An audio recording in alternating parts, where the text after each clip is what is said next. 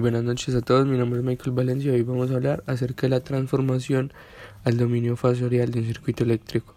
Primero que todo, un fasor es un número complejo que representa la magnitud y la fase de una senoide, donde la representación del fasor de esta senoide se define como y igual a A, que es la constante, como la amplitud de la senoide, por Euler elevado a la unidad imaginaria por la constante en radianes como ángulo de fase de la senoide. Una senoide es una señal que tiene la forma de la función seno o coseno. Voltaje. Una tensión sinusoidal tiene la forma siguiente en el dominio temporal. BT es igual a la amplitud máxima de voltaje por seno por la frecuencia angular medida en radianes por el tiempo más el ángulo de fase de la tensión. Para poder resolver este tipo de circuitos usando fasores utilizamos las leyes de Kirchhoff de tensiones y de corriente. Eh, eso quiere decir que se utiliza el mismo procedimiento que utilizamos para resolver circuitos en el dominio del tiempo, solo que es utilizando impedancias en lugar de resistencias. Eh, en algunos casos, ¿cierto? Eh, es mejor hallar las admitancias cuando los elementos del circuito están en paralelo.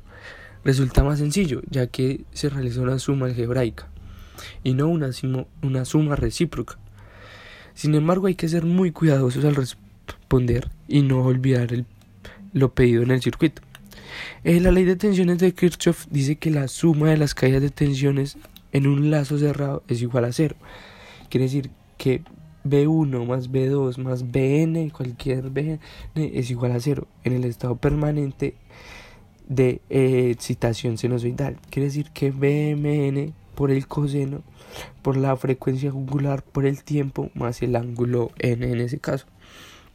Entonces, en el circuito en paralelo, las voltajes van a ser los mismos.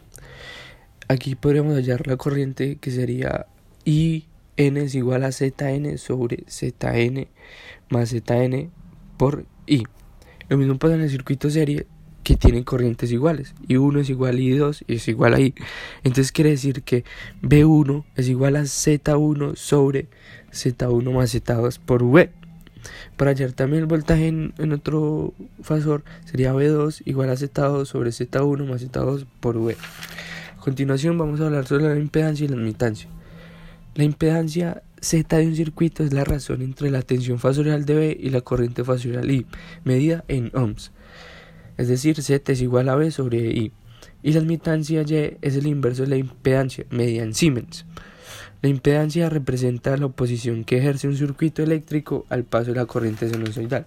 O sea, que quiere decir que la admitancia, por su parte, representa lo contrario, la falta de oposición al paso de corriente sinusoidal. De lo anterior, las relaciones fasoriales de los elementos de un circuito eléctrico, donde tenemos la impedancia, una resistencia R, un inductor L o un capacitor C. Si bien tanto la impedancia como la admitancia se expresan como cantidades complejas en forma rectangular o polar, es necesario resaltar que la impedancia no es un fasor, porque no varía sinusoidalmente. Eso es todo por hoy, muchísimas gracias. Hasta luego.